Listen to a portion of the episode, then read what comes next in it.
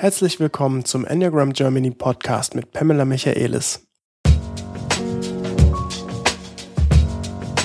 In unserer Serie zu den neuen Enneagramm-Stilen kommen wir nun zu Enneagramm-Stil 8, den Verantwortlichen. Es ist der erste Stil des Bauchzentrums neben 9 und 1. Prägende Themen des Enneagramm-Stil 8 sind unter anderem der Umgang mit der aktiven Energie verbunden mit der eigenen Selbstwahrnehmung das Thema Verantwortung und andere zu schützen, die Bedeutung von Ehrlichkeit und der Lust an Reibung als Beziehungsangebot und die Fähigkeit, entschieden zu handeln und andere in ihre Kraft zu bringen. Darüber wollen wir ins Detail gehen und auch die Kompetenzen der Acht aufzeigen.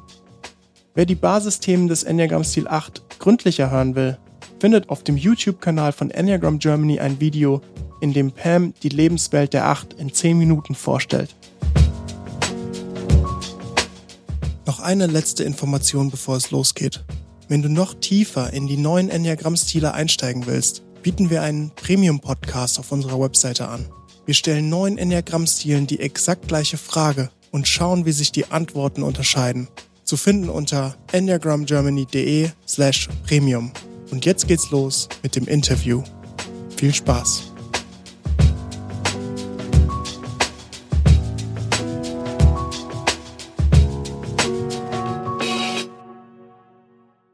Moin Pam. Guten Morgen Philipp. Und guten Morgen Frauke. Hallo Philipp. Hallo Pam. Ich weiß nicht, Pam, willst du es ankündigen? Ich habe das Gefühl, du hast ja einen ganz speziellen Bezug zu den Achtern. Irgendwie, äh, immer wenn man auf deinen Panels ist, dann sagst du zum Beispiel sowas wie, das Beste kommt zum Schluss, wenn wir Panels machen. Nämlich die Achter-Panels machst du immer als letztes. Warum? Weil wir im Bauchzentrum sind und die Achte haben diese große Bauchpräsenz und das ist für mich repräsentiert, worüber ich pausenlos rede, Erden, diese Körper, diese, diese Container für unsere Lebendigkeit, dass das in der Acht schon präsent ist. Ähm, das finde ich einfach schön, wenn wir unsere Seminare damit beenden und all die Themen, die dazugehören, weil die Achte haben auch, finde ich, einen besonderen Aspekt die haben dieses große, ungeschütztes Herz, was nicht unbedingt in Büchern beschrieben wird, aber bei uns im Panel immer beschrieben wird. Und es bringt diese Verbindung von Bauch-Herz im Raum. Und alle merken das. Deswegen. Darüber werden wir bestimmt noch mehr hören. Und deswegen würde ich gerne mal starten bei Frauke. Hallo Frauke nochmal. Frauke, wie bist du zum Enneagramm gekommen? Ähm, ich habe eine Mediationsausbildung gemacht, habe die angefangen, ohne zu wissen, was Enneagramm ist. Also so einfach aus dem Bauch raus eine Entscheidung getroffen, gedacht, da gehe ich hin. Ähm, und habe dann im ersten Modul das Enneagramm kennengelernt. Das war vor anderthalb Jahren. Mhm. Und bin seitdem da hängen geblieben. Und ähm, du warst schon immer eine Acht? Ich war schon immer eine Acht. schon als kleines Kind. Doch. Und hast dich auch sofort in der Acht gefunden und gar nicht gezweifelt? Genau, wir durften uns aufstellen und ich habe gemerkt, hier ist die Acht und das ist mein Raum. Ich möchte an sich gar nicht, dass irgendjemand anders da noch reinkommt. das klingt ja schon ein bisschen nach Acht. Mal gucken, wie sich das. Äh, bleiben wir doch bei dem Thema. Dein Raum. Mhm. Das ist doch auch so ein Thema, das man der Acht ab und zu mal andichtet. Was, was bedeutet dein Raum? Also mein Raum bedeutet nicht, dass ich so eine Exklusivität auf Raum erhebe, aber ich merke, dass das, wenn ich in einen Raum reinkomme, natürlich als erstes gucke, wo ist ein guter Platz für mich und wo, wo, wo fühle ich mich da wohl und sicher. Und ich merke auch, also wenn ich irgendwie mal einen Workshop mache oder sowas, ich kann stundenlang vorher jeden Stuhl nochmal rücken, damit er genau an der richtigen Stelle steht oder zum Schluss aufräumen, weil mir das einfach so, ja, so ein Ankommen und so eine Sicherheit gibt. Hm. Und es gibt, du hast beschrieben, so eine Art Urinstinkt, meinen Raum zu verteidigen. Genau. Auch wenn du es heutzutage vielleicht nicht tust, aber der Instinkt ist spürbar. Ne? Du hast gesagt, ich habe sofort das Gefühl gehabt, ich will nicht, dass jemand anders noch hier reinkommt. Genau. Ja, ja. Ähm, diese räumliche Bewusstsein ist eigentlich auf der Zellebene. Also ihr spürt es ganz körperlich, wenn ich es richtig verstehe. Stimmt das? Also darüber habe ich noch nicht so nachgedacht. Daran merkt man wahrscheinlich, dass es eher ganz körperlich ist. So, mhm. das ist, also genau, ich weiß es einfach. Ja. Es sind nicht Worte, sondern es ist eine körperliche ja. Erfahrung. Ja, genau. Ich habe im, äh, das war war das letzten Mal wahrscheinlich, ich weiß es gar nicht mehr. Da ähm, war eine Situation, das war tatsächlich nicht du als Acht, aber eine andere Acht hatte einen, äh, einen Stuhl, ich glaube, über die kompletten fünf Tage ihren festen Platz gehabt, wo sie immer gesessen ist. Und am, ich glaube, letzten oder vorletzten Tag saß plötzlich jemand auf diesem Stuhl. Und ich habe die Reaktion gesehen, diese Acht läuft in den Raum, sieht plötzlich, dass da jemand auf dem Platz sitzt. Und es war ein komplettes, ich weiß gar nicht, ich weiß gar nicht, was da innerlich passiert ist, aber so ein Innehalten komplett gestoppt und plötzlich so, äh, was ist jetzt los? So, also es war ein völliges Unverständnis, warum jetzt der Platz plötzlich belegt ist. Und es ist dann mit tatsächlich sehr freundlichen Worten, aber doch bestimmend äh, klar gewesen, dass die Person doch bitte sich woanders hinsetzen sollte. ähm, kennst du das Gefühl? Jemand sitzt auf deinem Platz und was passiert dann bei dir? Ah, ich kenne es eher anders. Also ich kann mir das gut vorstellen, wenn jemand da sitzt, wo ich mir genau vorgestellt habe, da möchte ich sitzen, dass das blöd ist. Ich kenne das eher anders, dass ich denke, Mensch, du saßt gestern da, da, da möchte ich heute sitzen. Also so immer wieder neue Räume einnehmen und gucke, wie reagieren die Leute, wenn ich ihnen den Raum wegnehme. Ach. Das hat so eine spielerische Ebene bei mir. Okay. Ich würde gerne so ein paar von die Grundthemen mhm. erstmal einfach mal hören, was du dazu sagst. Ähm, lass uns einfach dieses Wort Verantwortung. Was bedeutet Verantwortung für dich? Na, Verantwortung ist so ein, ähm, also wenn ich merke, da ist ein Vakuum und da muss was gemacht werden, habe ich automatisch den Reflex, da in diese Verantwortung reinzugeben. Ich habe das nicht, wenn, da, wenn ich merke, da ist jemand, der ist stark, dann brauche ich das nicht. Also es ist Verantwortung ist nicht für mich unbedingt, ich will da rein und ich will in diese Verantwortung rein, weil ich denke, ja, das muss jetzt gemacht werden und natürlich, weil es mir Kontrolle gibt. Also so, so wenn ich in der Verantwortung drin bin, dann habe ich die Zügel in der Hand. Dann kann ich auch zur Not schuld sein, wenn es in die Bütt geht. Aber ich bin diejenige, die da, die da in der Kontrolle mit ist. Gibt es einen Gedanke dazu oder ist es tatsächlich schon Handeln? Das mache ich jetzt.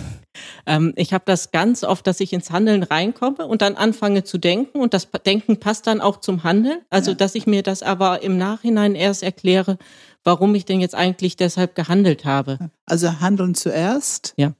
löst Denken aus über das, was ich gerade tue. Genau. Und was für Gedanken sind es dann? Also es ist manchmal das Gefühl, warum habe ich das jetzt gemacht? Oder so, so ah, okay. wie, wie, wie erkläre ich von mir, was ich hier eigentlich gerade mache. Also ich mache jetzt irgendwie eine bestimmte Tat und merke jetzt, ah, das mache ich, weil das, das, das der Fall ist. Also so, so. Hast du ein Beispiel? Ja, ich, ich suche gerade. Ja. Ähm, auf der Arbeit zu Hause? Auf der Arbeit. Also wenn auf der Arbeit ein Thema auftaucht, habe ich ganz oft den Reflex, also wir haben ein Problem, wir müssen was machen. Und ich bin ganz schnell da drin. Ich mache einen Termin, ich schicke eine Mail raus, ich, ich, ich organisiere irgendwas. Am besten, weiß ich nicht, gleich ganz viele Leute zusammen und wir tun irgendwas oder irgendwas ist passiert, weil dann für mich dieses Problem quasi in Handeln übersetzt ist und gelöst ist. Und ich habe einen Kollegen, der eher aus dem Kopfzentrum kommt und der natürlich ganz schnell mit Denken kommt. Also sowas, wo, wo ich im Nachhinein merke, also er stellt mir Fragen und ich fange dann an zu denken, warum hast du es denn gemacht? Ich finde es immer noch schlüssig, wie ich reagiert habe, warum ich jetzt direkt die Mail rausgeschickt habe, aber merke eher, dass es für mich im Nachhinein häufig so ein mir selber erklären ist, was ich eigentlich getan habe. Mhm. Und ich meine, das ist diese interessante ähm, Zusammenspiel von den drei Zentren, die wir versuchen rüberzubringen, immer wieder und immer wieder. Wir sind so unterschiedlich unterwegs aufgrund von unser Haupt, unser mhm. Leitzentrum. Mhm. Ähm, und du hast genau beschrieben, das Handeln kommt automatisch zuerst und dann wird darüber nachgedacht. Jetzt hast du einen Kollege, der eventuell ähm, etwas überrascht ist, wenn du schon am Handeln bist. Fragt er dich, warum hast du das gemacht? Warum hast du geschrieben? Stellt er dir Fragen? Er stellt mir ganz viele Fragen. Ja. Natürlich stellt er mir ganz viele Fragen. Und wie oh. ist das für dich, ja? Ähm, Also zwei Sachen. Ich finde es als Bereicherung, weil ich ja das selber von mir kenne, dass ich so schnell handle und ganz oft, wenn ich entspannt bin und was nicht wirklich als Problem empfinde, auch denke, oh, es ist viel schöner, vorher einmal nachzudenken und dann ins Handeln zu kommen. Deshalb finde ich es wirklich als Bereicherung. Und ich finde es aber auch, dass ich bei mir im Kopf habe, ah, war das denn richtig, was du gemacht hast? Also, dass ich so, so ganz schnell in diese Kopf, in diese Sache reinkomme, das für mich zu bewerten. Wie ist denn das jetzt eigentlich? Also fühle ich mich wohl mit den Fragen, die da ja. jetzt kommen. Ja, ja. Also Fragen können bei dir Bewertung auslösen. Ja, auf jeden Fall. Ich finde es so interessant, weil es, es ist etwas sehr Beobachtbares, dass an viele würden sagen, die mir achte arbeiten, ähm, wenn wir zusammen handeln und machen und tun, alles gut. Aber wenn man irgendwas nicht verstanden hat oder weiß nicht, warum machen wir das jetzt so und mir eine Frage kommt und dann womöglich noch eine zweite Frage, dass man da unter Umständen auf Ungeduld stoßen kann.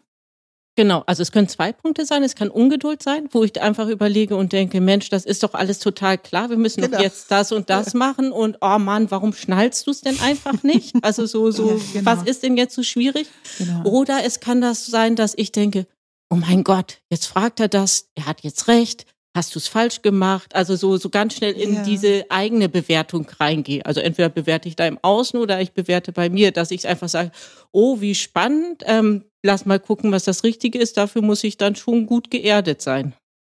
Es ist so interessant, weil was ich habe jetzt etwas verstanden, es könnte eine Art Selbstverteidigung auslösen. Das ist vielleicht das, was andere manchmal erleben als ein bisschen Ungeduld. Also die Antwort klingt nicht immer so, als wenn ich gebe dir Informationen, damit du gut verstehst. Die Antwort hat so ein bisschen Qualität manchmal von weg da, das ist gut jetzt, ne? komm, nicht noch eine Frage. Es hat was Abwehrendes.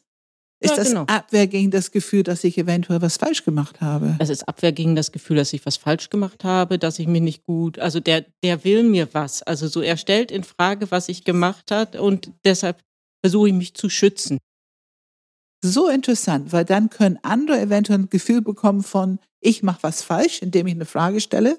Mhm. Und der Ach bekommt ein Gefühl, da, da, sieht man, wie diese Unterschiedlichkeit, wie es uns manchmal so Sachen auslösen kann, die beide nicht wirklich gemeint sind. Ne? Und der Ach kann dem, genau in dem Punkt das Gefühl, ich mache was falsch. Also beide können in so ein, dieses falsche Gefühl landen. Dabei ist es einfach ein Klärungsprozess. Ne? Und wir können feststellen, dass Handeln wesentlich weniger Worte braucht, auch weniger Zeit braucht, um es auszulösen.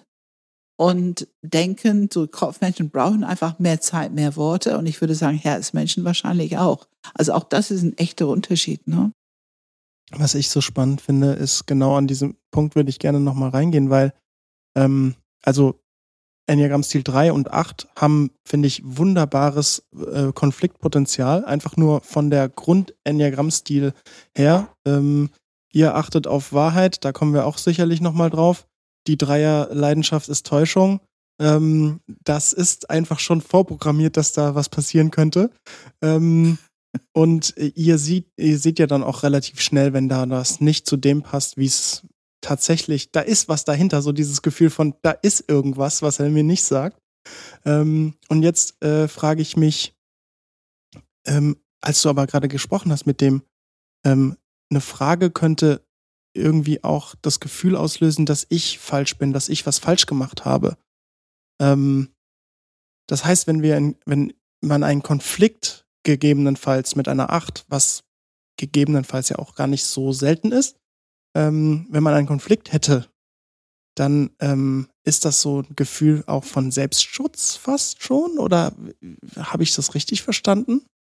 Ein Aspekt davon zumindest? Also für mich ist in den Konflikt, dann gehe ich ins Außen rein. Also dann, dann ich habe ja dieses Gefühl, was Pam am Anfang beschrieben hat, dass ich dieses große, ungeschützte Herz habe. Und das muss ich ja irgendwie schützen. Und das mache ich über das Thema Kontrolle. Ich schieb an den ähm, Stühlen rum oder sowas. Oder ich mache das einfach, indem ich ins Außen reingehe, in den Kampf reingehe und da gucke. Oder ich mache das über dieses Thema Zugehörigkeit. Ich will irgendwo Teil einer Gruppe sein. Aber beides Mal mache ich das und sobald ich in diesem Konflikt drin bin, ähm, bin ich ja irgendwie gerade da so am Kämpfen und versuche die Energie da reinzubringen. Und wie machst du es? Du hast ja sicherlich eine unbewusste Strategie dafür, dein Herz zu schützen. Wie kriegst du das hin? Na, wie ich es gerade schon gesagt habe, ich versuche die Kontrolle zu behalten. Also ich versuche, ich bin diejenige, die am Handeln ist, die, die die Verantwortung übernimmt. Ich achte auf meine Autonomie. Ich, ich behalte einfach die Kontrolle von dem, was passiert. Ich werde nie zeigen, wie verletzlich ich bin. Also so, so, das ist sowas, was für mich so eine der größten Herausforderungen ist, so mein, mein für mich ja sehr weichen Kern zu zeigen. Und ich achte darauf, dass man mich an sich gut findet.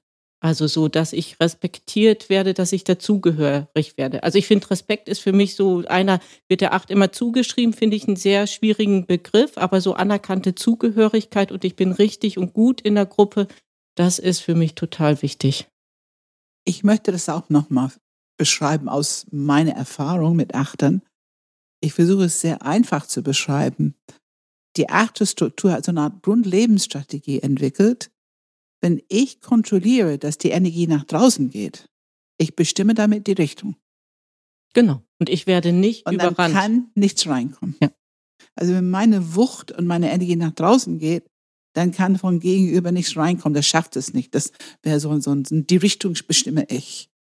Ähm, und äh, das finde ich so wichtig zu wissen, dass das ein automatischer Teil der Grundlebensstrategie und der Selbstschutz ist für dieses große ungeschütztes Herz.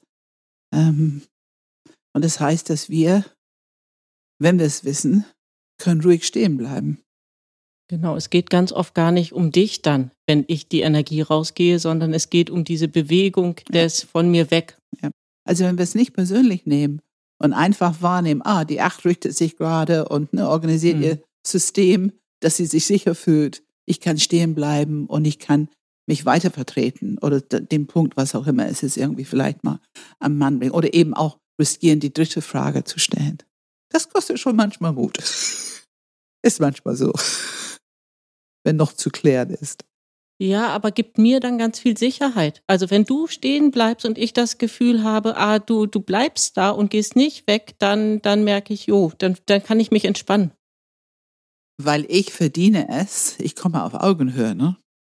Ne, ich habe was verdient dabei. Also du brauchst keine Angst mehr zu haben, du kannst mich ernst nehmen, ich habe genug Kraftstärke, was auch immer. Dann kannst du mich ernst nehmen und musst dich eigentlich nicht mehr so verteidigen. Ne? Ich würde den Satz gerne nochmal hervorheben, weil ich weiß nicht, ob der, also ich finde den richtig wichtig für mich auch in meiner Lernerfahrung mit Acht umzugehen. Wenn jemand dich mit dir, ich nenne es jetzt einfach mal weiterhin, in Konflikt ist oder in einer Konversation und die in der Konversation bleibt, hast du gesagt, dann kannst du dich entspannen. Für mich ist dieses Konzept völlig undenkbar. Ich kann mir nicht vorstellen, dass man sich entspannen kann in einer Konversation, die letzt erstmal, ich sag mal, ein bisschen aufeinander zugerichtet ist. Aber ich habe es gemerkt, dass einfach, ne, durchs Enneagramm dass es bei euch tatsächlich so ist. Ich dachte immer, das ist nur so dahergeredet, aber ihr meint es wirklich so. Du kannst dich entspannen, beziehungsweise du hast auch ganz am Anfang gesagt, dann setzt du dich mal vielleicht auf den Platz von jemand anderem, um zu gucken, wie er reagiert. Mhm. Das ist so was Spielerisches. Mhm. Dieses, es ist ja schon so dieses, Spiel mit mir. Ne? Und, mhm. und, und, und, Frauke lacht jetzt mhm. auf diese, ich beschreibe in diese Podcasts immer, wenn wir über etwas sprechen, wo jemand sich so ein kleines bisschen erwischt fühlt oder Erkenntnis gewinnt, der ganze Körper reagiert mit Lebendigkeit. Ne? Ein schönes und unschuldiges Lachen sehen wir jetzt gerade.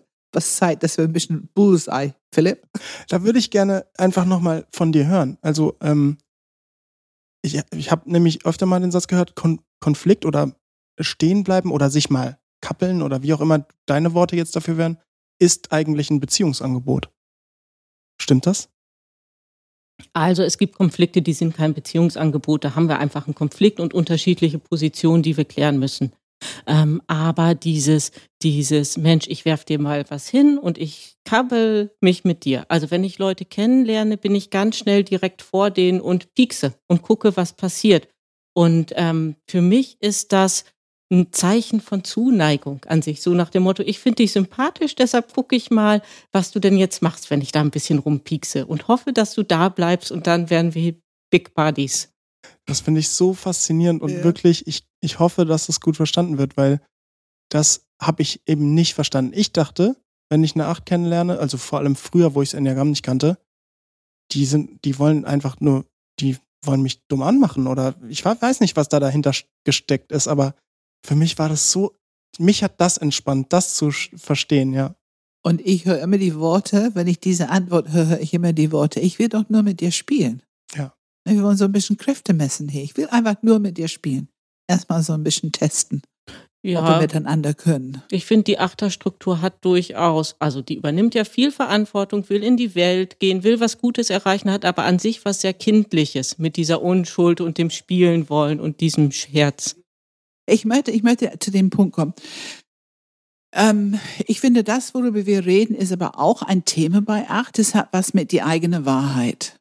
Also Achte haben einen sehr starken Bezug zu ihrer eigenen Wahrheit.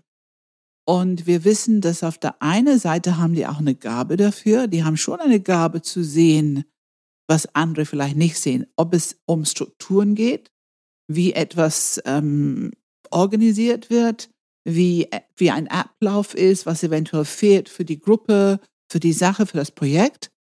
Andererseits, wir hören auch, dass die eine sehr starke Verteidigung für die eigene Wahrheit. Also diese starke Identifikation damit macht es schwierig, so ein bisschen schwarz-weiß und macht es schwierig, dass die anderen mit ihren Nuancen reinkommen. Kannst du was dazu sagen? Erstens, stimmt das für dich? Also es waren ja zwei Punkte, die du angesprochen hast. Also den ersten Punkt kenne ich total. Ich kenne das auch in der Wahrnehmung von Menschen, dass ich denke, nee, da, passi da passt irgendwas nicht. Der spielt mir was vor. Also insbesondere Philipp die Dreier. Da denke ich immer, da ist irgendwie so eine Fassade. Und ich, ich kann, muss mich echt zusammenhalten, um da nicht immer dran zu zehren und zu gucken, wo ist denn der Teil von dem, wo ich denke, das ist jetzt der wahrhaftige Philipp. Also so, so, dem ich dann auch vertrauen kann. Wenn ich sagen darf, du suchst den Bauch in Philipp. Du, du suchst den Bauch dahinter, was natürlich die Herzmenschen einfach Zugang, keinen Zugang haben. Und Dreier und Zweier erst recht nicht. Ich habe hab von den Achtern äh, öfter mal gehört, oder nicht, weiß ich gar nicht, ob öfter, aber auf jeden Fall mal den Satz gehört, äh, die Dreier aus der Sicht der Acht sind wie so ein glitschiger Fisch. Die kann man nicht greifen. Die ja, entgleiten alle. Oh, furchtbar. Also die, die, die, die flutschen überall hin und man denkt immer, was ist es denn jetzt? Also so, so, und wo, wo, wo bist du denn? Und ich habe das ja, das ist ja immer so eine Spiegelung drin. Also ich suche den ja auch bei mir drin. Also ich mache ja hier Ziege, Fortbildung oder sowas und das, was mich dabei reizt, ist so auch meinen wahrhaftigen Kern zu finden. Und da gibt's immer eine Zwiebelschicht und die nächste und, und sowas. Also das ist sowohl im Innen als auch im Außen, dass ich da gucke dieses Thema, wenn ich von irgendwas überzeugt bin in einer Besprechung und ich weiß im Grunde genommen, hey, das ist unser Problem, das ist die Lösung, wir müssen jetzt das, das, das machen, was ich also so, so gerade wenn ich da mit vielen Herzmenschen zusammensitze in der Besprechung und die noch ganz, ganz viele Worte über all die Sachen haben, die es da ja sonst noch gibt, merke ich einfach, dass ich da dicht mache. Also dann denke ich einfach, okay, ihr müsst das jetzt alle reden, irgendwann werdet ihr das verstehen, was ich sage. Ihr seid einfach etwas langsamer im Kopf, ihr braucht ein bisschen Raum und sowas. Und also hört sich jetzt ganz arrogant an. Ich finde, die Achter haben in dem Punkt auch eine, also ich habe als Acht eine gewisse Arroganz in diesem Teil der Struktur drin. Aber das ist so dieses Gefühl, dass ich einfach denke, Mensch, die peilen es nicht und irgendwann kommen sie zu dem Punkt, wie es ist. Und dann, das ist wirklich das Schwarz-Weiß. Und da ist es auch ganz schwer, also so, in, also da ist es für mich ein Prozess, in diese Grautöne reinzukommen und zu sagen, ey, das ist spannend, wenn wir beide Positionen haben und dann gucken, was da drin ist wenn da so viele Worte sind, oh. Und ich finde es so spannend, weil du beschreibst, also wir haben hier bei zwei Punkte, du suchst Bauch im Philipp, damit du spürst, wer ist er wirklich. Und du suchst in dir selber Herz. Frau nickt. Ja, Frau nickt. Du suchst in dir Herz, wer bin ich wirklich, ne? diese Schichten, wovon du gesprochen hast. Also eine ganz logische und auch normale Entwicklung, die wir alle machen im Enneagramm. Wir suchen die anderen Zentren wir suchen unser Zentrum Gegenüber und wir suchen die anderen Zentren, die wir nicht so zu schnell zur Verfügung haben, in uns selber. Das, so sind wir alle unterwegs, alle gleich unterwegs, nur unterschiedlich, welches Zentrum. Und genau das können wir in diese Meeting-Situation reinbringen. Und das ist für mich immer ein gefundenes Fressen. Also zu sehen, okay, diese Zentren suchen sich alle und werten auch ab. Ne, also Wer wertet nicht ab? Die, die, die, die Köpfe stellen zu viel Bedenken, zu viele Fragen, die Herzen reden zu viel und die Bäuche sind zu schwarz-weiß und wollen immer Recht haben. Das sind die einfache Abwertung, die wir alle machen in diesen Meetings. Und eigentlich nur durch dieses Wiederaufmachen, was du eben gesagt hast, wenn wir es zusammenbringen können und wenn wir hören können und gucken, welche Nuance bringt dieser Kopfmensch mit seinen Fragen, die wir noch nicht bedacht haben. Welche Nuance bringt dieser Herzmensch mit etwas, was ich noch nicht bedacht habe? Und wie kann ich das mehr integrieren in Projekt, Planung, was auch immer? Und zu erkennen, was für ein Gewinn da drin ist. Aber dafür müssen wir erkennen, dass wir einfach automatisch die anderen Zentren abwerten. Das tue ich beobachte das in jedes Meeting. Es ist, es ist für mich ein unheimlich schönes Entwicklungsfeld. TZI-Runden zum Beispiel helfen sehr damit aber auch eine gute Moderation, dass du jemanden hast, der versteht diese drei Bereiche und die Moderation danach ausrichtet, dass jedes Zentrum doch seinen Platz bekommt und dass alle jedes Zentrum hören. Aber wenn du es dann gemacht hast, hast du ja automatisch diese Dynamik, dass du merkst, Mensch, da kommt was Besseres raus, als ich es, ich, ich bin ja stark alleine hätte machen können. Und das, das ist dann toll. Also dann stehst du da und denkst du, boah, wie toll. Ja, ja. Ich würde gerne nochmal bei Schwarz-Weiß kurz bleiben wollen. Ähm, ist es denn möglich, wenn du, du hast einfach jetzt, ne, dieses Beispiel, du weißt genau, was zu tun ist, wir müssen es jetzt so machen, los geht's.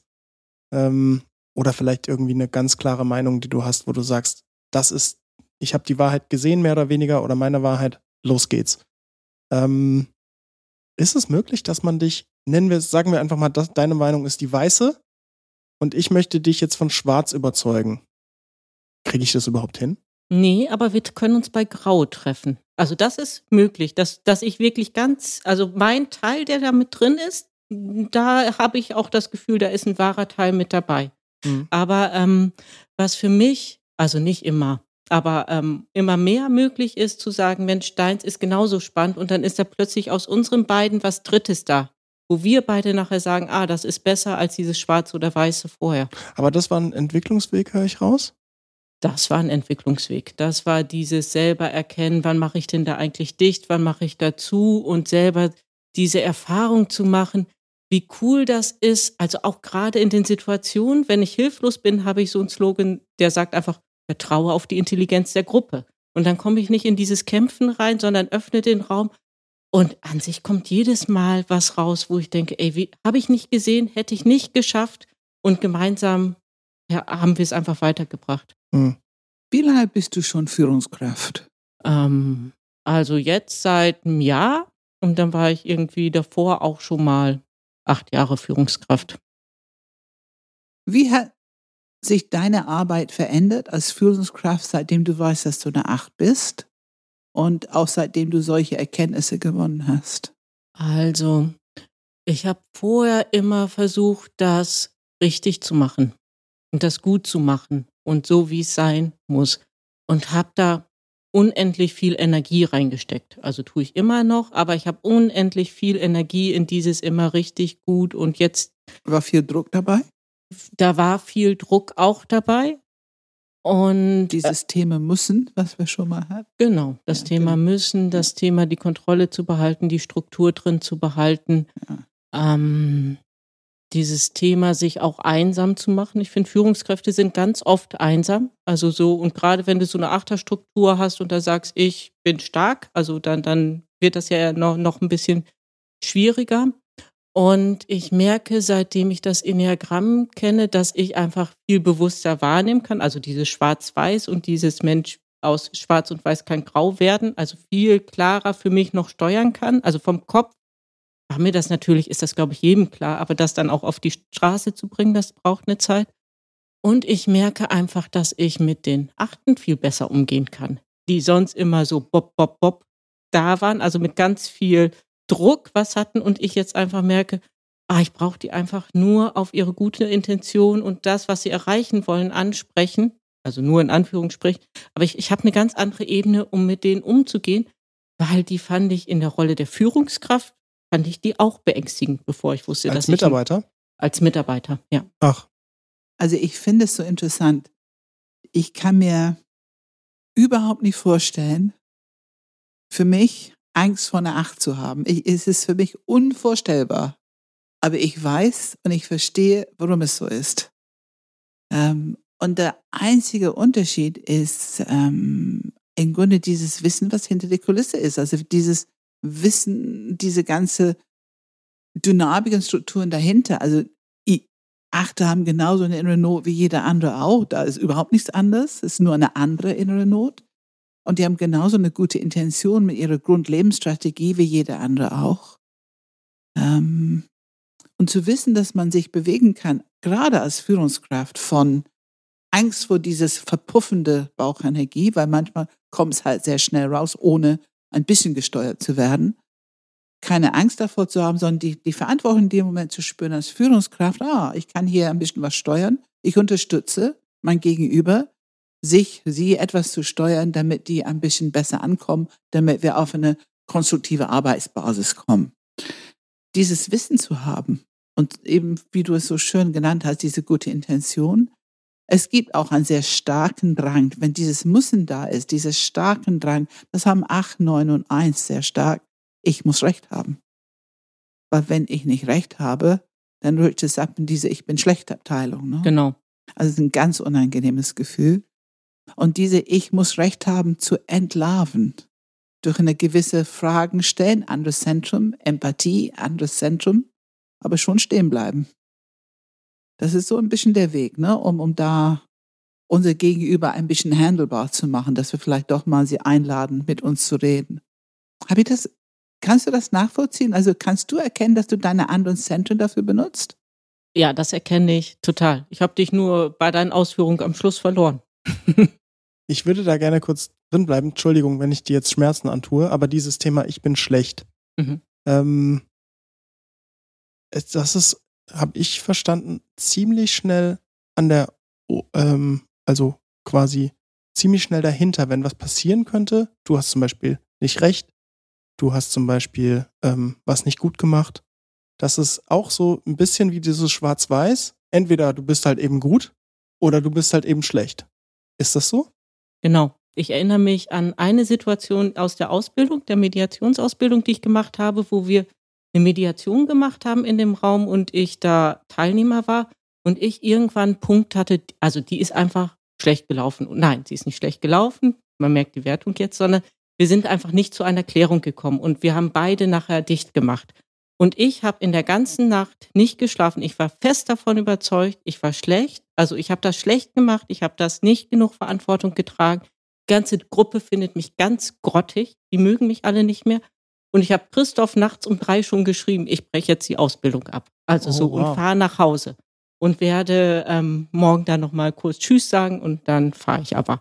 Also dann ein paar Stunden später habe ich gesagt, ich denke nochmal eine Woche über diese Entscheidung nach, aber ich war fest davon überzeugt, bin schlecht, ich gehöre nicht mehr dazu, ich muss hier raus.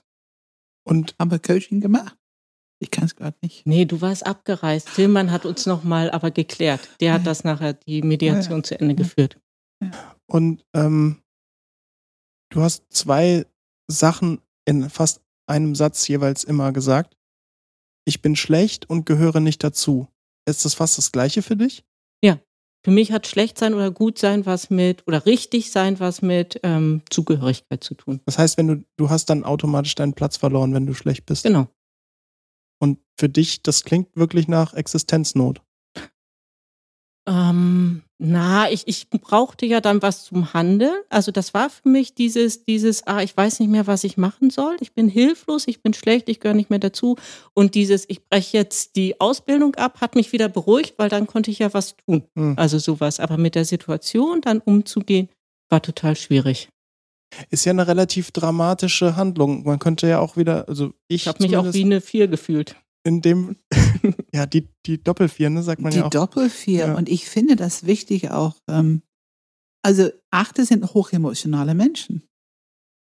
Hm. Das ist eine Tatsache. Ja. Ich hatte mal eine, eine, eine Einführung ins Enneagramm, beziehungsweise tatsächlich drei Intelligenzen-Workshop äh, bei einem Unternehmen. Und das war ein Führungskräfteteam und da saßen vier Achter drin.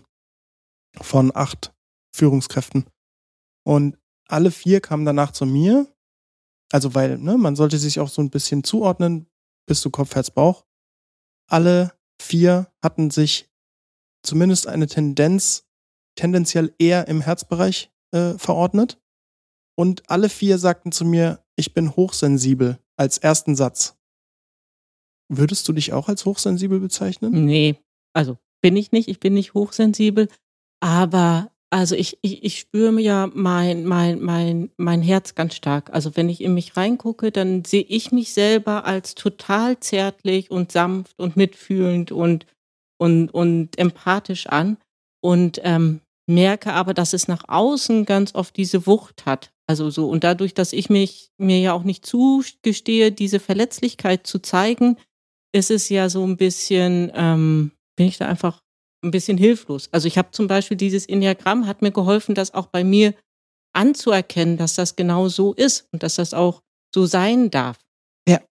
Und es ist einfach diese große Gabe, was Acht hat ähm, diese Gabe, diese, diese Verantwortung zu dem, ihr seid einfach groß. Ne? Also, und ich meine jetzt nicht körperlich, sondern wirklich, ihr habt eine große Energie, mhm. ihr habt mhm. eine große Präsenz, eine große Fähigkeit, Verantwortung zu tragen, im Grunde zu tragen.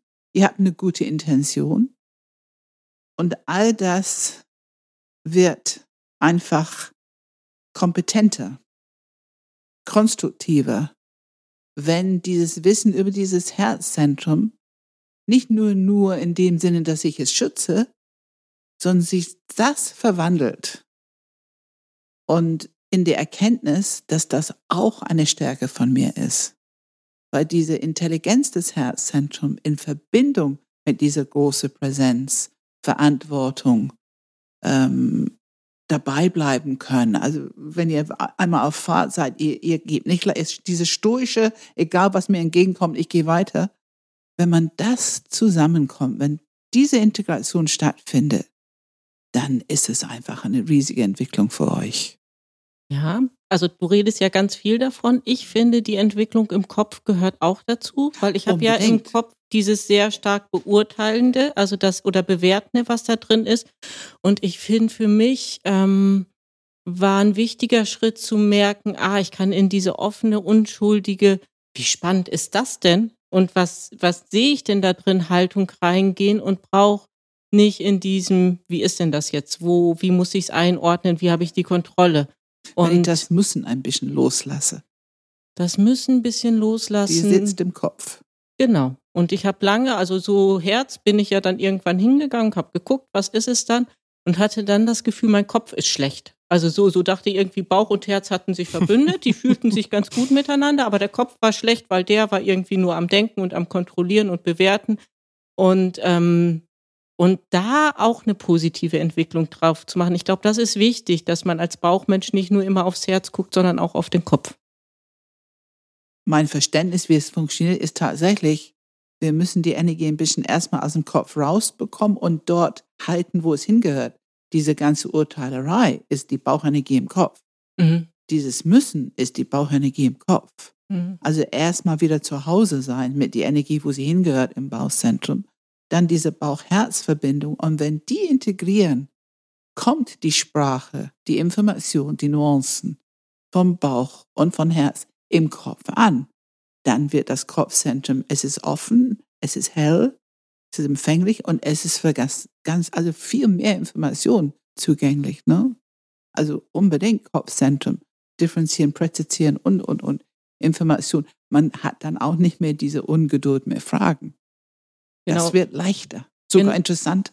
Genau, und für mich ist da was ganz Wichtiges drin, was ich jetzt erst neulich auf dem Wachstumsseminar ähm, gemerkt oder verstanden habe, dass ich, ich dachte immer, ich muss im Herzen gucken, ich muss im Kopf gucken, aber an sich hatte ich auch ein Thema im Bauch, ja. weil ich mhm. natürlich mhm. dieses Gefühl habe, ah, die Bauchenergie.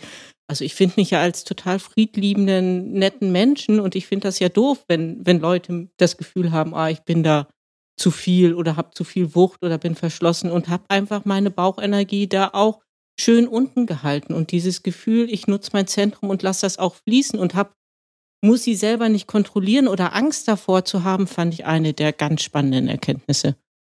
Das ist sehr schön. Das, was du gerade gesagt hast, ich als acht, ich brauche keine Angst vor meiner eigenen Bauchenergie zu haben. Ich brauche keine Angst vor meiner eigenen Bauchenergie zu haben. Also der Satz gefällt mir sehr gut. Das müssen wir aufschreiben. wir werden Plakat machen.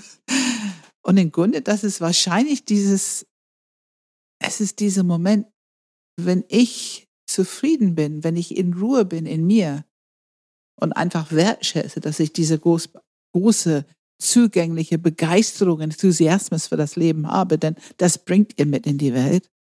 Wenn ich da zu Hause bin und ruhig und sicher, dann ist es garantiert auch nicht mehr ein Problem für draußen. Mhm. Also die Bauchenergie, die nicht geerdet rausfliegt, das ist ein Problem für andere. Aber wenn es hier drin geerdet ist und du gut in Kontakt damit bist, wir sagen immer den Container, ne? das, das bleibt, das wird gehalten im Container, dann äh, ist es ähm, einfach nur Kompetenz, pure Kompetenz für euch. Wie ist das Leben, also äh, Qualität, Lebensqualität, wenn du es so erlebst? Was verändert sich für dich? Wie fühlt sich das Leben anders an? Ah, ich habe weniger Angst. Also so, so, ich habe weniger Angst. Ähm, ich bin durchaus, also wenn ich in diesem Gefühl bin, dann kannst du mir mit ganz viel, was hattest du für eine Farbe, schwarz kommen oder mhm. sowas. Mhm. Dann, dann, dann, dann bin ich da sehr offen und sage, ach, du hast schwarz, das ist spannend. Ich glaube, weiß ist richtig. Also sowas. Ich bin deutlich offener im Gefühl und ähm, ähm, ich mag mich selber mehr. Also ich kann mich selber viel wohlwollender akzeptieren. Also so dieses Gefühl, ich muss nicht das, dieses Gefühl dabei, wenn ich meinen Bauch frei fließen lasse, dann brauche ich gar nicht so sehr im Herz arbeiten, weil das automatisch viel Raum hat. Es ist einfach. Und nicht das eine Zentrum dem anderen was wegnimmt, was ich ja immer dachte. Ich dachte immer, die müssen ausbalanciert sein und ich muss sie alle irgendwie gleich machen. Und das du war musst gar nichts. Du musst gar nichts. Einfach nur da sein, ne? Genau. Geerdet sein. Und ähm, Angst vor, das, da bin ich gerade so neugierig. Ich habe weniger Angst, hast du gesagt. Angst vor. Naja, wir hatten ja, also Angst vor, wir hatten ja heute jetzt schon ganz viele Ängste da, dabei. Also Angst vor nicht Zugehörigkeit sein, schlecht sein, Angst vor. Ähm, gibt, gibt es eine Angst vor nicht richtig sein? Es gibt eine Angst vor richtig ist nicht gut sein. Und es ist nicht die, die Angst, dass ich schlechte Seiten habe, das finde ich nicht so schlimm. Es ist eher die Angst, dass meine guten Seiten nicht gut genug sind. Weil wenn meine guten Seiten nicht gut genug sind, dann kann ich auch nichts mehr machen. Also dann bin ich hilflos oder sowas. Das ist eher, eher die Angst, die da drin ist. Und irgendwie diese total diffuse Angst, ungeschützt zu sein. Und keiner sieht mich und schützt mich. Also das, davon gehe ich ja so und so aus, aber ich selber kann es auch nicht. Also die ist ja immer da und die schlägt sich in verschiedenen Sachen nieder. Und die wird weniger, wenn du gut geerdet bist und du in deinen Bauchenergie bleibst und sie auch gut findest. Ja, klar. Also du hast keine Angst mehr vor deiner Bauchenergie, bedeutet auch, du hast nicht mehr so viel Angst, verletzlich zu sein. Ausgeliefert zu Die sein. Die ist einfach nicht mehr so stark. Also natürlich habe ich immer Ängste, aber sie, sie, ich nehme sie nicht mehr richtig wahr. Also ich, ich hatte es auf diesem, ähm, auf dem Wachstumsseminar, dass ich mit ganz vielen Leuten über ganz viel geredet hat. Also mein Mann hat mich nachher darauf angesprochen und meinte, Mensch, du erzählst so viel, als ob du überhaupt gar keine Angst hätte. Ich selber habe es gar nicht wahrgenommen, aber das war dieses Gefühl, es ist doch einfach so, wie es ist. Und, und da kann nichts falsch dran sein. Das ist, ich erkenne Demut diese Worte, die du gesagt das waren meine Worte, als ich so in diesen Zustand von Demut kam und gesagt, Gott, du kannst nirgends hinfallen. Es ist, wie es ist. Da brauchst du dir gar keine Sorgen machen. Es ist, wie es ist. Also wer da auf der Stufe sind, was soll da noch passieren? Genau, meins ja. ist ja eher die Unschuld. Natürlich, aber ich, ich, ich bin, die hm, Worte waren hm. die, die ich hatte für, ja. für Demut. Ähm, ich bin sowieso, denke ich, wenn wir alle mit unseren ähm, höheren Potenzialen in Verbindung sind, dann haben wir auch alle. Dann ist es nicht mehr nur ne, für die, äh, wir, da, das treiben wir schon alle. Hey, Philipp hier. Ich unterbreche ganz kurz, weil ich dich über ein einzigartiges Projekt aufmerksam machen will. Es ist unser Premium-Podcast auf enneagramgermany.de slash premium. Wir stellen allen neuen Enneagramm-Stilen die exakt gleiche Ausgangsfrage und schauen im Detail, wie sich die Antworten unterscheiden. Und es ist wirklich erstaunlich, was wir gehört haben.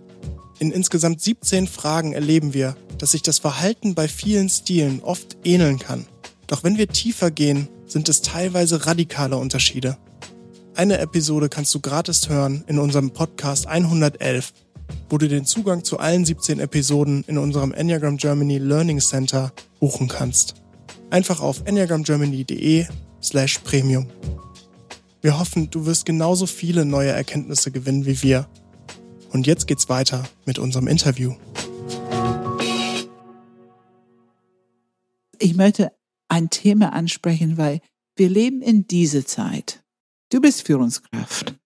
Und wir wissen, dass diese sogenannte New Work oder Agile, nenn es wie du willst, wir wissen, dass es alles viel beweglicher sein muss, dass es eine gewisse Atmosphäre von Wertschätzung gibt. Und in diesem Feld sprechen wir nicht mehr über Fehler machen und kritisieren. Mhm. Das war mal. Wir sprechen über Informationen geben, Feedback geben. Und diese Kreativität haben wollen, Innovation haben wollen, funktioniert nur, wenn die einigermaßen sicher sein können. Die müssen nicht immer ihr Kopf einziehen, wenn Kritik, im, ne, wenn die einen Fehler gemacht haben. Es muss schon eine Ermutigung, mach ruhig Fehler, lerne daraus. Wir alle gucken drauf und geben gutes Feedback, damit jeder sich ein bisschen sicher fühlen kann. So ein bisschen überprüfen, was die gerade machen, wo die hin sind. Wenn ich darüber rede, dann denke ich, oh, wie ist es denn, wenn ich jemanden habe, der sich sofort anfängt, schlecht zu fühlen, wenn ich Feedback gebe, wenn ich Informationen gebe? Kannst du was dazu sagen? Und vor allem, wie kann ich eine Acht Feedback, Informationen geben, dass es nicht auf diesen Knopf drückt? Na, ich glaube, indem ich möglichst wahrhaftig bleibe. Also, ich glaube, das ist erstmal das Wichtige. Wenn du anfängst, mir irgendwie so, so, so ah, gestellst oder antrainiert, erstmal sowas zu machen, dann wird schwierig. Also sowas, so, so, dann, dann, dann weiß ich nicht, wie ich es einordnen kann. Und es ist, ähm, es hilft immer, wenn ich auch daneben mein Wert oder meine Bedeutung oder meine Zugehörigkeit, meine Sicherheit damit drin habe. Also so, so das einmal relativ klar feedbacke. Und das ist was anderes als so, ja, und du, du, du, machst irgendwie das ganz toll und ich sehe ja auch das, die, die gut, sondern wirklich wahrhaftig, was ist das, was gut ist und dann zu sagen, Mensch, und aber an dieser, dieser Stelle können wir, können wir besser werden. Also ich habe ja die Intention als ach, dass das System besser wird und, und vor allem, indem du mich nicht mit Ratschlägen beschlägst, sondern indem wir gemeinsam gucken, ähm, so sagst, Mensch, ich habe die Sache, lass uns doch mal überlegen, wie. Also so, dass ich mit ins Handeln kommen kann und wir gemeinsam versuchen, das besser zu machen. Dann würde ich, ähm, wäre ich da, glaube ich, offen für.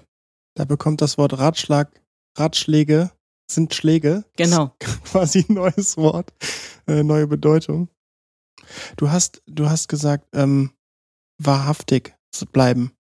Also im Zweifel kannst du besser damit umgehen, wenn ich dir einfach sage, das war scheiße und dann, also wirklich wahrhaftig zu sein und zu sagen, naja, das war nix, aber irgendwie alles gut und lass uns irgendwie besser werden so, als wenn ich dieses, das war scheiße, versuche in vielen Worten irgendwie drumrum zu schlängeln und äh, irgendwie nicht auf den Punkt zu kommen und viele Worte zu verwenden, um dir eigentlich zu sagen, das war scheiße. Oder wie, wie ist es? Genau, ich erinnere mich dran. Also ich gehe ja gerne nochmal auf diese Ausbildung zurück. Also so, das finde ich manchmal einfacher, als im Job Beispiele zu bringen, dass ich in dieser Ausbildung ein paar Mal Feedback bekommen habe, auch von der Ausbildungsleitung, wo mich Teilnehmer nachher drauf angesprochen haben und gedacht haben, boah, das war ja eine Frechheit und wie kann man bloß? Und ich dachte, wie cool ist das? Ich habe mich endlich mal gesehen gefühlt und da hat mich jemand ernst genommen. Also so in dieser in diesem, wenn du mir was sagst, du musst es schon begründen. Wenn du einfach nur sagst, das war scheiße, dann, dann ist das schwierig für mich. Aber wenn du mir sagst, Mensch, schau doch doch mal, schau doch mal eigentlich an, was du da machst. Ist das nicht irgendwie, da kannst du doch das, das, das machen. Das kannst du doch eigentlich viel besser. Und wieso machst du das so? Das, also so, so und dann durchaus Punkte auch, dann darfst du auch Punkte ansprechen, die wehtun. Dann habe ich eher das Gefühl, du respektierst mich. Wenn das aber so, so indifferent und du erzählst wenig über mich, sondern ganz viel über dich und ich weiß jetzt gar nicht, was ich eigentlich gemacht habe oder sowas, dann wird das für mich schwierig. Aber für mich ist ein klares Feedback und eine klare Kritik, ähm, finde ich cool. Ich finde es, ähm, es hat ganz viel damit zu tun, habe ich selber, wenn ich ein Feedback gebe oder eine Information mhm. gebe, bin ich selber in diese Begeisterung für die Sache und wir machen etwas, wir mhm. wollen, dass es gut wird. Mhm. Und ich habe tatsächlich eine Idee, Mensch, ich glaube, das hat nicht gut funktioniert. Ich glaube, das können wir anders machen, dann wird es besser.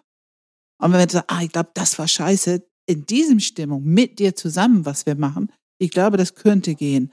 Aber da musste echt eine sehr gute Beziehung, Humor dabei sein. Sonst ist das eine absolute Urteil. Und das kommt, glaube ich, nicht gut an. Aber genau. es, man muss die, in die Energiefeld bleiben, diesen Energie mitnehmen. In dem Moment, wo eine von beiden anfängt, es persönlich zu nehmen, dann wird's doof. Da wird's doof. Und dann muss man sich ein bisschen darum kümmern, ne?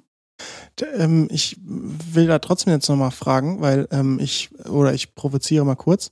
Ähm, kann es sein, dass wenn ich dir trotzdem klares Feedback gebe, so, und du sagst, das findest du eigentlich toll, dass ich aber, wenn ich dir das Feedback gebe als Außenstehender, es nicht so erlebe, als würdest du das gerade toll finden? Ach, das würde mich nicht wundern, wenn das passiert. Also das kann ja. gut aus passieren.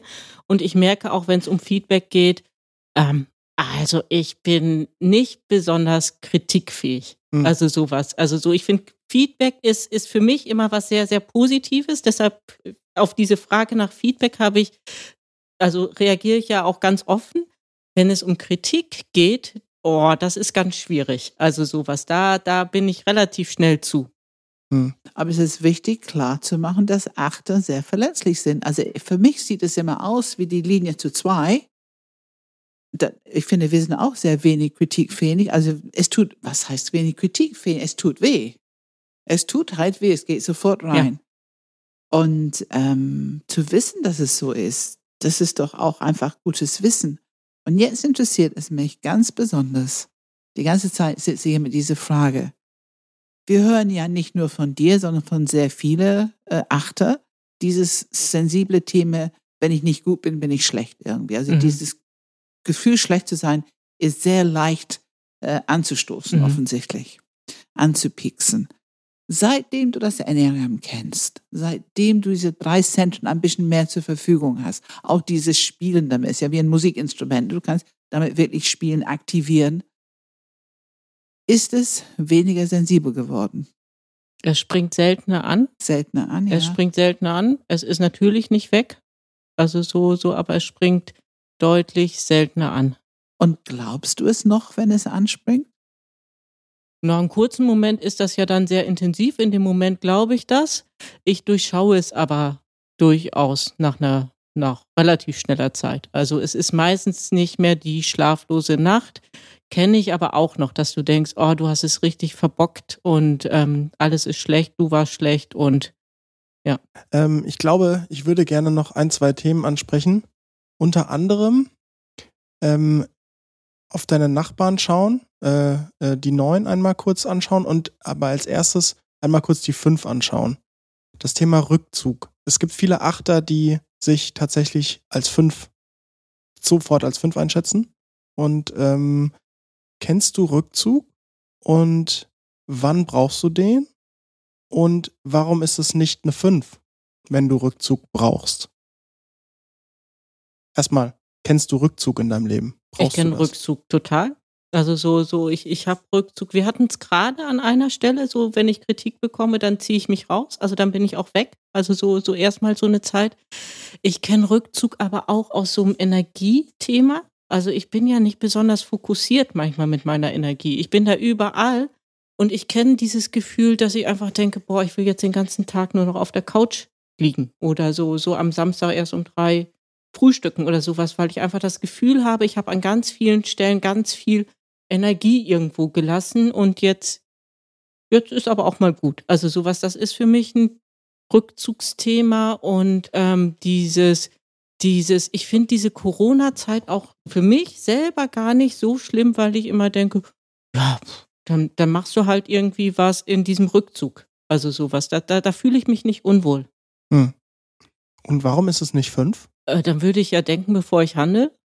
Also als einen Punkt. ähm, Ist das nicht ein schöner Satz?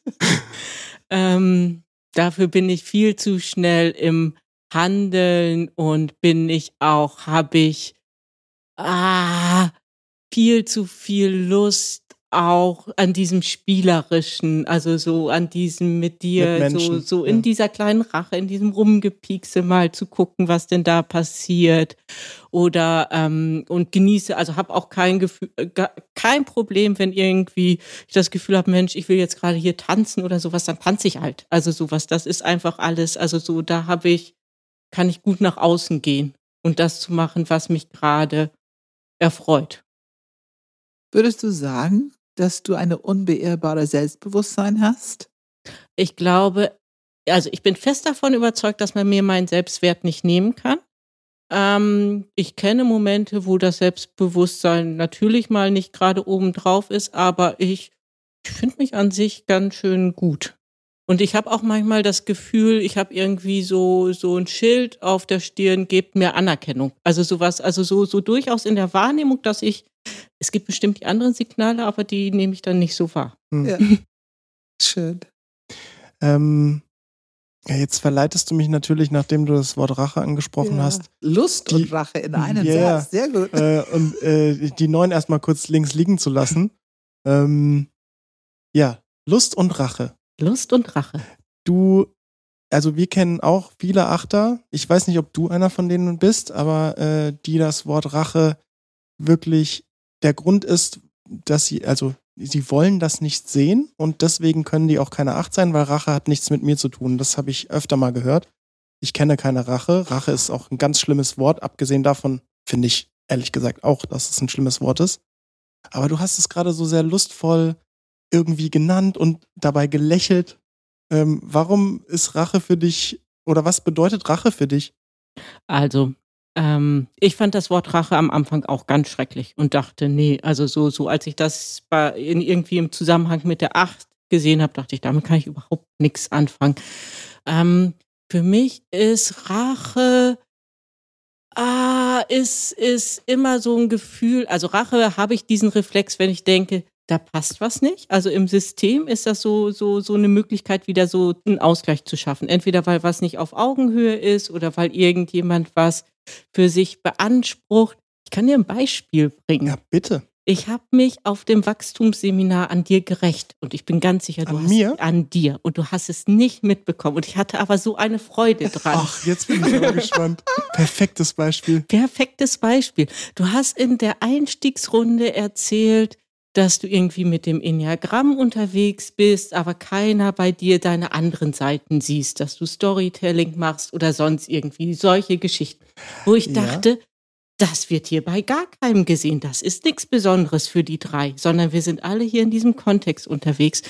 Und ich dich abends ausführlich nach deinem Storytelling befragt habe. Und um es gleich zu sagen, 80 da- Prozent davon, ich kann jede Geschichte noch erzählen, hat mich wirklich interessiert. Ich fand das spannend, aber ich bin genussvoll ins Bett gegangen und habe gesagt, so, Philipp kann das nie wieder erzählen. Und hatte für mich, in meinem Gefühl war es eine Rache. Und du hast Aha. nichts davon mitbekommen und hast wahrscheinlich gedacht, ach, was für ein nettes Gespräch. Also deshalb, die Rache ist für mich an sich, muss der andere es nicht als was Negatives empfinden. Das kann oft, das kann aber auch so, so einfach mal eine Spitze sein oder sowas. Das ist nicht dieses Große, was wir aus irgendwelchen Mittelalter-Sagen unter Rache als Bild abgespeichert haben, sondern es kann dieses Kleine sein. Und ich dachte, ah, Philipp, habe ich jetzt die Gelegenheit genommen, diese Geschichte wieder zu erzählen. Ich, ich hänge noch ein bisschen mit, ich weiß nicht, ob es in den Podcast kommt oder nicht, aber ich hänge ein bisschen mit, Rache braucht einen Auslöser irgendwie. Genau. Also die Auslöse war für dich, es war ungerecht, dass Philipp das gesagt hat? Oder kannst du da ein bisschen den Auslöser nochmal ein bisschen präzisieren? Ich, ich habe eine Vermutung, aber sag mal. Der Auslöser war, dass Philipp für sich eine Exklusivität da beansprucht hat, wo ich denke, ey, alle anderen haben die hier auch nicht. Also so, so, das war irgendwie so vom Gefühl. Weshalb denkst Ah. du denn, das ist so? Also so was, dieses, so wieder so ein Gleichstand in der Gruppe da hinzu. Nee, weiß ich gar nicht, was es genau ist, aber irgendwie sowas hat mich getriggert, weshalb, wo ich dachte, Aber es war Ungerechtigkeit dann das Thema? Nee, oder, nee. oder sich wichtig nehmen? Oder ich versuche die, so ein Thema zu erfassen, ne? Hm. Ich finde es interessant. Ich merke, in meinem es. Du Körper, hattest den gleichen Reflex. in meinem Körper ist etwas, was, was,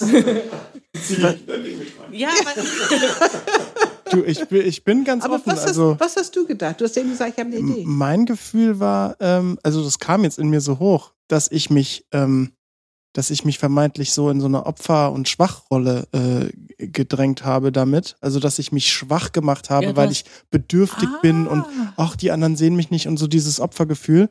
Und ähm, dass dich das vielleicht getriggert hat, so nach dem Motto, äh, du bist überhaupt nicht schwach, was soll denn das jetzt hier? genau, das war so ein Bild, was du da aufgebaut hast. Also so, so irgendwas wurde da aufgebaut. Also so, so, es war nicht Ungerechtigkeit, es war auch kein Nee, nee, Beschützen ja, nee, und nee, es war nee, auch nicht irgendwie, ich muss Mhm. meine Augenhöhe, mein Standing wieder machen, sondern da war irgendwas, was mich getriggert hat. Ja. total getriggert hat. Aber Ja. auf so eine aber, sehr aber kann es das gewesen sein? Das So kann ein es bisschen mich schwach, schwach zeigen ja, oder ob wo ich dachte, ach Philipp, ja. ei, tai, tai. Entschuldigung. Sollen wir alle jetzt noch mal sagen, auf Eier Popeye? Mensch, genau so. Ah, Ja. ja. Ja, witzig. Ja, schön. Also erstmal danke, dass du das offen so gesagt hast. Ähm, Na, was ich damit sagen wollte, die Rache hat mich an ganz vielen Stellen für mich was Spielerisches. Und Mhm. sie, sie muss nicht, also die Rache ist ja häufig mit so, so, so, so negativ belegt als Wort. Und das, was ich unter Rache verstehe, ist in dem Großteil der Sachen eher so mal so ein Pieksen oder so ein Spruch mitgeben. dieses, ich setze mich mal auf den Stuhl von anderen. ja, So. genau, sowas. Also so, das ist, macht für mich den Großteil meiner Sachen aus. Und da habe ich echt Freude dran, an diesen Punkten. Hm. Und ich glaube, davon kriegt, kriegt der Gegenüber auch nur die Hälfte mit. Also das ist echt was, was eigentlich in deinem System dann auch, du definierst mehr oder weniger, wie du dieses kleine Pieksen sozusagen, was dir Genugtuung da bringt. Genau. Ja. Ich kann mich richtig drüber freuen. Ja, okay. Ähm, wir, wenn wir schon mal das Wort Rache, ist ja in einem Satz Lust und Rache gesagt. Ne? Und ähm, ich finde, wenn wir über Rache sprechen, ist es gut, auch über Lust zu sprechen, weil ähm, es ist natürlich lustvoll Leben. Ähm, wie beschreibst du diese Wirkung? Lust ist ja im Grunde die Leidenschaft. Ja, Lust, Exzess ist die Leidenschaft der Acht. Wie beschreibst du vielleicht, wie war es für dich vor anderthalb Jahren, bevor du das Enneagramm kanntest und wie ist es heute? Das würde mich interessieren. Also mit Lust und La ähm, Exzess kann ich ähm, am wenigsten anfangen von den Ah. ganzen Begriffen. Ähm, weil ich merke natürlich, dass ich an bestimmten Punkten so eine gewisse Impulsivität habe, aber einfach Sachen zu machen, weil ich gerade merke, ach, also so in diesem spielerischen oder ich habe Lust auf Musik oder auf Wein oder weiß der Teufel was Tanzen, was auch immer. ja. tanzen, singen, Ja, ja. weiß der Teufel, was es gerade ist, auch wenn ich grottenschlecht singe. Aber das ist egal. Ich auch. Ich weiß. Dein Mann, ja.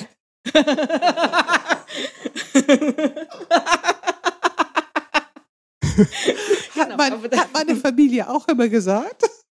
Die konnten alle singen, außer ich. Ähm, aber ich fand das so.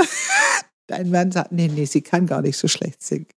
ja, aber er ist der Einzige. Aber das macht mir auch Ja. nichts. Also das meine ich mit Lust. Das ist dann auch nicht Ja. wichtig, weil wenn ich da Freude dran habe, dann ist das auch einfach so. Ja, Also. Aber ähm, Es so, ist ja die Leidenschaft. Ja. Das heißt, es, es ist ja, im Grunde ist es diese Benzin für den Motor, für deine Grundlebensstrategie. Das heißt, es ist etwas, was man körperlich spüren kann. ja, aber ist das nicht bei jedem Menschen so? Also da, da habe ich, glaube ich, einfach das Problem, das jetzt auf meine Struktur zu beziehen, weil ich denke, Lust spürt doch jeder körperlich. Und dieses Gefühl, was machen zu wollen.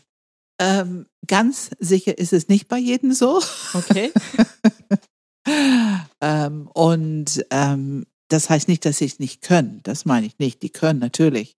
Aber es ist ne, hat nicht so eine fortlaufende Qualität, wie es normalerweise bei acht der Fall ist. Aber zum Beispiel, für mich, meine Leidenschaft ist Stolz. Und ich bin sicher, dass jeder Stolz spüren kann. Aber die Tatsache, dass meine Grundlebensstrategie sozusagen steuert, Energielieferant ist für meine Grundlebensstrategie, ähm, ich erfülle meine Daseinsberechtigung im Grunde mit dieser Strategie zwei zu sein. Und du erfüllst deine Daseinsberechtigung mit deiner Grundlebensstrategie acht zu sein. Ähm, und da, diese Lustexzess ist einfach die Energie da drin. Ähm, und da frage ich mich, wenn du zum Beispiel diesen Druck spürst, du hast über müssen gesprochen, viel Druck vorher, alles richtig und gut zu machen, da frage ich mich, war da, war da diese Energie drin? Also war das so ein bisschen über die Grenzen gehend, auch vielleicht nicht mehr gut für dich, aber es musste unbedingt noch besser, noch mehr Zeit, noch perfekter werden. Kann es damit zusammenhängen? Früher zumindest? Mit diesem großen Muss und Druck und Du musst mir noch mal kurz helfen, was kann damit zusammenhängen? Ich hänge da gerade also, in einer Frage. Also meine erste Antwort, nein, es muss nicht jeder kennen. Mhm, jeder, kann es, jeder kann es mal, ja. aber nicht durchgängig. Kannst du erkennen, dass du, ne, sagen wir einfach Big Energy. Mhm. Also viel Energie zur Verfügung. Mhm. Kannst du das erkennen? Das kann ich erkennen. Das kannst Ohne du erkennen. Probleme. Und wenn du dann hörst vom Enneagramm her, ah, das heißt Lust Excess, das mhm. ist der Name, den ich bekomme als acht, okay. so wie jeder sein Energie, Energie mhm. einen Namen bekommt. Ähm, kannst du etwas dazu sagen? Kannst du erkennen, wie es vor anderthalb Jahren war? Und wie ist es heute? Hat sich irgendwas dran verändert? Ich glaube, die Energie habe ich immer noch die da, die da ist. Und die Energie habe ich viel oder setze ich natürlich immer noch ähm, in diesen Punkt rein. Ich will das richtig machen. Also sowas, das, das, das treibt mich immer noch. Ich will, dass wir weiterkommen, dass das besser wird, dass wir, weiß der Teufel was, dass alles gut gemeinsam hier hinbekommen.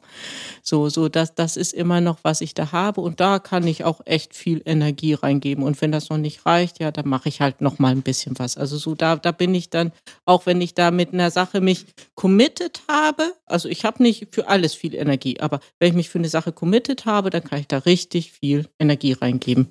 Ähm, ich merke, dass sich das ein bisschen mehr verschiebt. Also, dass ich mehr gucke, was macht mir Freude. Also, ich merke, dass ich viel mehr Freude oder Lust an, an, an den Menschen habe. Früher war es, Mensch, haben wir eine gute Struktur, sind die Aufgaben, haben wir eine vernünftige Strategie oder sowas, wie sind wir da aufgestellt?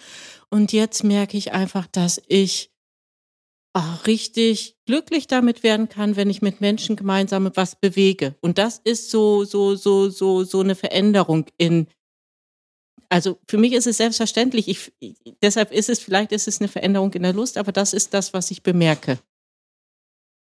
Ich habe bei Lust und Exzess mal gehört, so Sätze wie, wenn die Tüte Chips halt schon auf ist, dann muss man sie auch leer machen. Oder wenn man schon mal ein Glas Wein trinkt, dann trinkt man halt auch lieber mal ein Glas mehr. Oder wenn man schon wandern ist, dann warum sollte man nach zwei Stunden aufhören? Genau, manchmal bin ich faul, aber wenn ich mich an was verschrieben habe, dann kann ich das. Und natürlich sind äh, mein Mann und ich über die Alpen acht Wochen bis zum Mittelmeer gewandert. Also sowas, wo ich dachte, ach, es sind ja aber auch gefühlt nur lauter Tagestouren aneinander gehängt. Also so, so, so vom, vom Gefühl. Ähm, ich merke das zurzeit, ich wollte weniger Alkohol trinken. Ich habe das in der Corona-Zeit gemerkt, dass ich einfach oh, dass es so verlockend war, weil ja alles irgendwie so anstrengend und schwierig war und dass man dann abends Alkohol trinkt. Ich habe gemerkt, dass mit dem weniger war schwierig. Jetzt trinke ich einfach gar keinen mehr. Das ist total einfach. Also so, das ist so dann die andere Seite von Exzess. Das fällt mir dann nicht schwer. Also das vermisse ich dann auch nicht, aber da merke ich einfach entweder ganz oder gar nicht. Das ist überhaupt ein zentrales Thema bei Acht. Es ist ein bisschen dieses Schwarz-Weiß-Thema. Ja. Schalte an oder aus. Genau. Egal, worauf es sich bezieht. Ne? Ja. Aber dieses mäßige, hier werden die Augen gerollt, das ist halt tatsächlich ein bisschen schwieriger. Ne? Und ich glaube, das ist es schon. Diese, wenn wir über Lustexzess sprechen, wir sprechen über eine Energie, die nach vorne will. Sie will raus. Sie will nicht gestoppt werden. Und wenn überhaupt irgendjemand das stoppt, danke. danke. Also, Frauke, es macht mir so große Freude, wenn du gerade so sprichst und du sprichst darüber, dass die Menschen einfach mehr im Vordergrund kommen bei dir und auch bleiben und dir auch Freude machen. Das ist oft so, dass die Achte finden, die Menschen auch ihre Kompliziertheit und ihre Gefühlswelt und was die schwierig finden, finden das oft ein bisschen anstrengend. Aber wenn ich diese Freude in dein Gesicht sehe und höre, dass es deine Arbeit bereichert, dass du mehr Freude hast, einfach weil du die Menschen mehr wahrnimmst. Das ist für uns die Entwicklung. Ähm, wir nennen es Second Person Perspective und die geht auf, wenn diese Bauch-Herz-Verbindung entwickelt wird. Ähm, und das finde ich einfach wunderschön, das bei dir gerade so zu sehen. Und dein Gesicht strahlt dazu. Ich nehme dieses, äh, dieses Stichwort Mensch einfach mal als Überleitung, nämlich zum Thema, was auch man der Acht nach sagt, dieses Thema Schützen. Andere schützen, die Welt schützen. Kannst du damit was anfangen, Frauke? Ähm, also ich renne jetzt hier nicht als Beschützer durch die Gegend. So, so, das ist nicht mein Selbstbild. Ich merke es aber, wenn ich in Gruppen bin und da denke, nee, da, da passt irgendwie gerade was nicht und derjenige kann das auch nicht selber für sich machen. Also wobei ich mir manchmal anmaße, dass ich entscheide, der kann das gerade nicht selber für sich machen, ähm, dass ich da so einen Automatismus habe, was zu sagen. Und wenn ich diesen Automatismus habe, das fällt mir auch viel leichter, als wenn ich ähm, mich selber verteidigen müsste. Also ich bin ja überhaupt nicht verletzlich, wenn ich die Welt schütze, wenn ich jemand anders schütze, da kann ich mit meiner ganzen Energie für was Gutes und was Richtiges eintreten und, und, und habe kein Risiko dabei. Also mhm. das ist irgendwas, wo ich sofort für ähm, entflamme. Das heißt, du siehst irgendwas auf der Straße, wo du dir denkst, ey, das geht ja wohl gar nicht und dann kannst du da auch mal was sagen.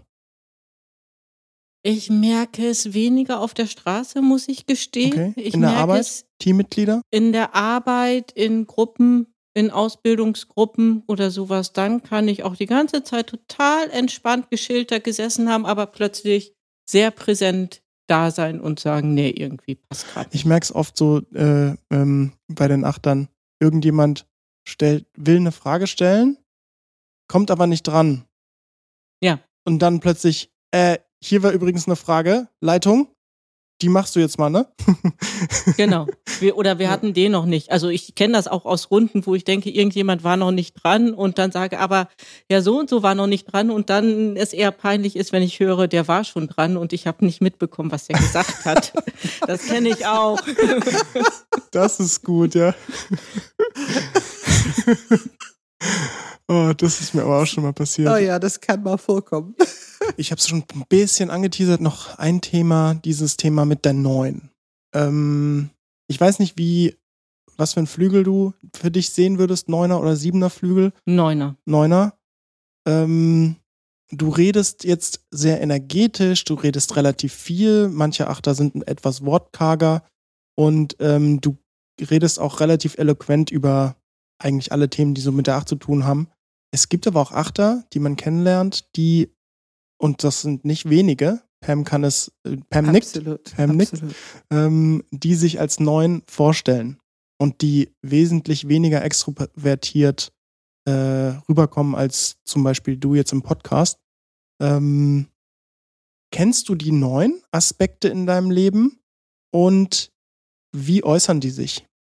Na, ich kenne sie gut. Ich war zwischendurch auch mal, also ich bin als sehr überzeugte Acht gestartet, war dann zwischendurch mal der Meinung, ich wäre eine Neun. Mhm. Einfach weil ich dieses Thema hatte, dieses, diese Selbstvergessenheit, also in mich reinguckte in, in Stresssituationen und da überhaupt nichts mehr war. Also wo ich dachte, was ist denn hier? Also ich habe überhaupt gar keine Gefühle, in, also überhaupt nichts mehr, war leer. Das kenne ich. Ich kenne das auch, also ich mag an sich keine Konflikte. Also so, so, ich finde Konflikte spannend, weil da was Neues entstehen kann. Also da kriege ich so einen spielerischen Zugang, aber an sich finde ich das, wenn es harmonisch ist, irgendwie fühlt sich schöner an. Und ich kann gut wechseln zwischen, ich gehe ins Lied, aber wenn ich ganz viele Alphas da habe, kann ich auch einfach den Raum öffnen und halten. Also so deshalb, das ist so das Schöne, da kann ich denen auch den Raum geben, ohne dass ich das Gefühl habe, ähm, ich trete zurück. Und ähm, das ist für mich so eine Neuner-Qualität. Und ich merke es, dass ich mich ungern zeige. Also so, so, weil ich immer dann denke, ah, wenn ich mich zeige, also ich zeige mich immer sehr spät. Und auch wenn du mich eloquent findest hier im Podcast, dieser Podcast ist durchaus weit aus meiner Komfortzone raus. ähm, ich habe auch, ich will dir keine Worte in den Mund legen, aber manchmal habe ich das Gefühl, also für mich als Außenstehender wirken viele Achter ähm, schon relativ diese Präsenz, ne? Dieses, ich komme in den Raum und ich bin irgendwie mich, man nimmt mich wahr. aber dass ganz oft dieses eigene Gefühl dafür gar nicht vorhanden ist. Ich habe, äh, ich glaube, Tillmann ist ja auch bekennend. Ich glaube, ich darf ihn äh, erwähnen. Er, er sagt das, glaube ich, auch äh, immer wieder, ähm, dass er überhaupt nicht wusste, wie viel Präsenz er wirklich in den Raum bringt. Er sagte so Beispiele wie, ähm, äh, weil er hat zwischen drei und acht geschwankt, aber er hat so gemeint, wenn ich irgendwie so eigentlich gerade mich warm geredet habe, weil es jetzt eine spannende Auseinandersetzung in Anführungsstrichen ist, da sind die anderen schon platt gewesen. So ähm, dieses Selbstbild, Fremdbild, hat das was mit neun vielleicht auch zu tun, dieser Aspekt? Oder acht, neun, dieses kann gut sein. Also ich kenne das auch, dass ich von mir selber ein viel, viel kleineres Bild habe, also so, so einfach ein viel ruhigeres, ein viel sehr introvertiertes, so ruhig und ähm, als ich manchmal, also ich nehme die Wucht nicht wahr oder die Präsenz, die dahinter steckt. Und ich habe durchaus mit Feedbackgebern auch heiße Diskussionen geführt, weil ich sagte, ich kann mir überhaupt nicht vorstellen, dass du das bei mir außen wahrnimmst. Aber die anderen nehmen etwas ganz anderes wahr. Genau. Ich muss dazu sagen, dass im Bauchzentrum Selbstvergessenheit haben alle. Okay. Also im Grunde haben wir alle körperliche Selbstvergessenheit. Das ist eine von den Themen unserer Körperarbeit, Erden, Grounding. Das ist einfach der Weg, mehr Körperbewusstsein zu bekommen. Aber im Bauchzentrum haben alle diese Selbstvergessenheit. Es ist manchmal extremer. Ähm, und es ist schon sehr interessant, wie leise Achter durch die Bank denken, dass die Neuen sind. Viele achte Frauen denken, dass die Neuen sind. Und diese Themen zu differenzieren, also ich finde diese Grundthemen, dass ich mich wichtig nehmen kann, letzten Endes habe ich doch ein ziemlich gutes Gefühl über mich und eigentlich ein bisschen das Gefühl, man kann mir nichts, also das entscheide ich schon selber. Ähm, wir hören schon eine sehr starke Selbst- Taktik fast, ne? so wie ich in der Welt unterwegs bin. Auch wenn wir hören natürlich auch dieses ganz leidverletzlich und großes Herz und wir hören diese Themen auch. Ich würde auch behaupten, dass eine Neun nicht so einen Zugang zu ein großes, ungeschütztes Herz hat. Also die Achte sind einfach emotionaler unterwegs. Ähm, also es gibt schon ein paar Entscheidungspunkte, aber die muss man schon wirklich gut präzise differenzieren. Da habe ich direkt die Frage, ähm, wie ist eigentlich Wut für dich? War das, also bis du das Enneagramm kennengelernt hast, erlaubt in deinem System, wütend zu sein? Ähm, nein, nicht wirklich. Also ich habe auch jetzt kein, in meiner Welt keinen so starken Zugang zu Wut. Also wo ich sage, dass das ist viel drin. Ich kenne aber, wenn ich wütend werde, ist die gleich uferlos. Also so, so, so, so, da, da weiß ich nicht, da könnte ich Sachen kaputt treten, Leute zusammenschlagen, mich vor die S-Bahn werfen. Also es hat überhaupt keine Grenzen mehr. Ja. Ich mache natürlich nichts von denen, aber es ist dieses, dieses, also raumgreifende Wut, die dann dabei ist. Und deshalb ist es ganz gut, dass ich mich dann zurückziehe und erstmal rausgehe. Ähm, aber dieses klassische Wutthema hat wahrscheinlich auch was mit sich der Bauchenergie öffnen mm, zu tun. Mm. Ja, ich glaube, das ist nämlich ganz oft auch, wo die Neuen eben die Verwechslung ist, dass nur weil ich Wut mir nicht erlaube aus meinem Selbstbild heraus, ähm, deswegen bin ich quasi keine Neun. Also es ist ganz oft so dieses, nee, ich werde nicht wütend. Mm -mm, mm, mm. naja, und ich glaube, es ist bei mir auch so ein bisschen was, wenn ich wütend bin, habe ich keine Kontrolle mehr. Also da, da, da, also sind zwei, zwei äh, Mechanismen ein bisschen in Konkurrenz bei mir. Absolut. Äh, meine Schwester sagt immer, I lost it. I lose it. Ne? Und da meint sie Kontrolle. ja, ähm, dann hätte ich zumindest die letzte Frage. Was ist gut daran, eine Acht zu sein? Na, ich finde, es ist natürlich der coolste Enneagramm-Typ. also, weil ich glaube, diese Freude und diese Lust, die da drin ist, finde ich, also so, so, das hat, hat hat einfach was. Also das ist schön. Und ich finde für mich dieses, dieses Gefühl, ah, ich habe eine gute Intention, ich will was in die Welt reinbringen, ich habe auch eine Stärke oder Präsenz und trotzdem dieses große Herz. Und wenn ich das nicht so abschotte, ist das, ähm, ist das einfach so was, wo man ganz viel machen, erreichen und bewegen kann. Hm. ja, dann äh, sind wir durch. Vielen Dank, Frauke. Vielen Dank, Philipp. Ja, und danke, Pam. Ja, danke. Danke euch beiden. Es hat Spaß gemacht. Das freut mich.